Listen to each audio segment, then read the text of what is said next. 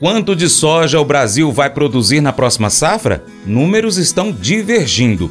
Antes de falar sobre isso, a gente quer convidar você a acompanhar o nosso conteúdo sempre pelo nosso canal YouTube. Vai lá, pesquisa Paracatu Rural, inscreva-se em nosso canal no YouTube, marque o sininho para receber notificações. Convide os seus amigos compartilhando os nossos vídeos, deixa o seu joinha e o comentário também. Valeu! Mercado Agrícola No mercado do milho para exportação, o mercado doméstico está em vantagem, segundo informações divulgadas pela TF Agroeconômica. Os preços mantiveram-se em 65 reais em julho 24, agosto 24 e setembro 24 e permaneceram em 60 reais para outubro 24 no Porto de Santos. Os prêmios e os preços para nova safrinha brasileira mantiveram-se inalterados na última quarta-feira, 17 de janeiro, o que significa poucos negócios no interior do Brasil, porque liquidam menos que o mercado doméstico. Isto poderá se refletir nas exportações de março. As informações foram repassadas pelo portal AgroLink. Agora, Vlamir Brandalize, da Brandalize Consulting, fala sobre os preços internacionais do milho que têm se apresentado pouco vantajosos para os produtores.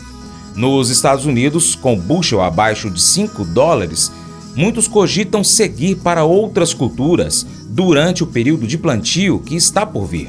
Aqui no Brasil, neste momento, há uma tímida entrada da safra de verão. A colheita deve se intensificar a partir do mês de fevereiro.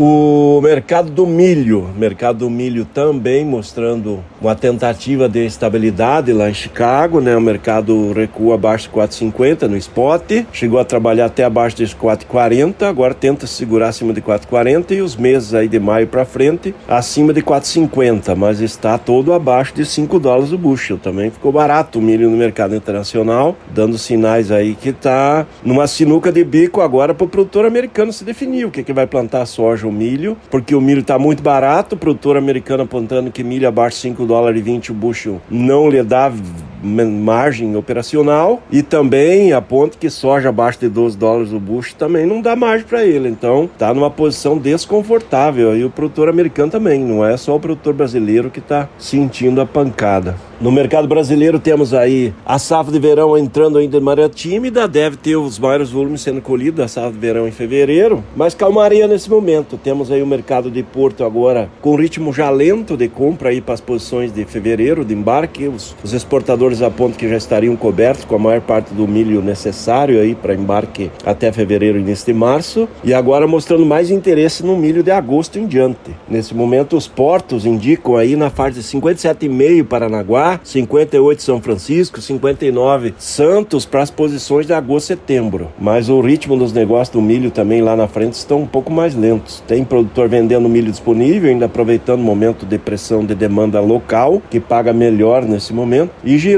Safra de verão segue dentro da normalidade, esse ano com safra dentro do normal aí no Rio Grande do Sul, Santa Catarina, Paraná. Houve perdas aí em Goiás, Minas Gerais, em função do calor e extremo e, e falta de chuvas, mas no geral a safra de verão caminha aí para ser perto de 25 milhões de toneladas. Negócios da indústria da ração seguem lentos, porque a indústria está esperando receber milho balcão desse milho da primeira safra. Né?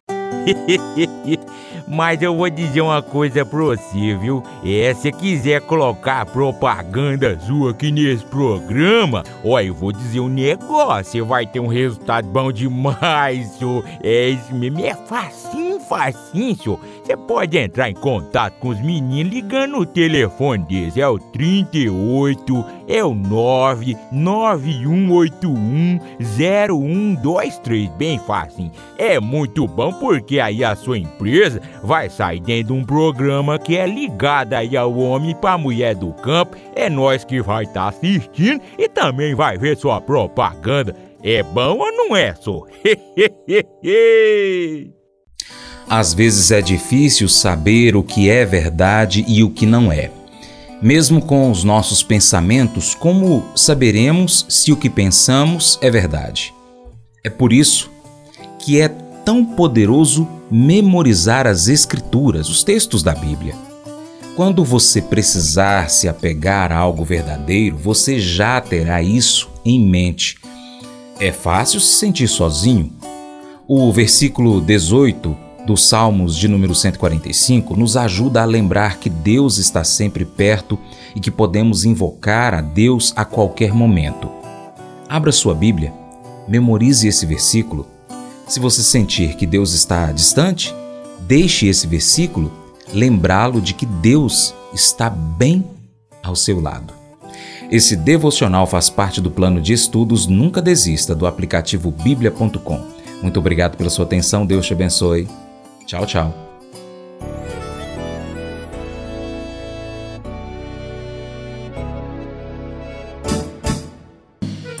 Acordo de manhã para prosear no mundo do campo, as notícias escutar. Vem com a gente em toda a região com o seu programa Paracatu Rural.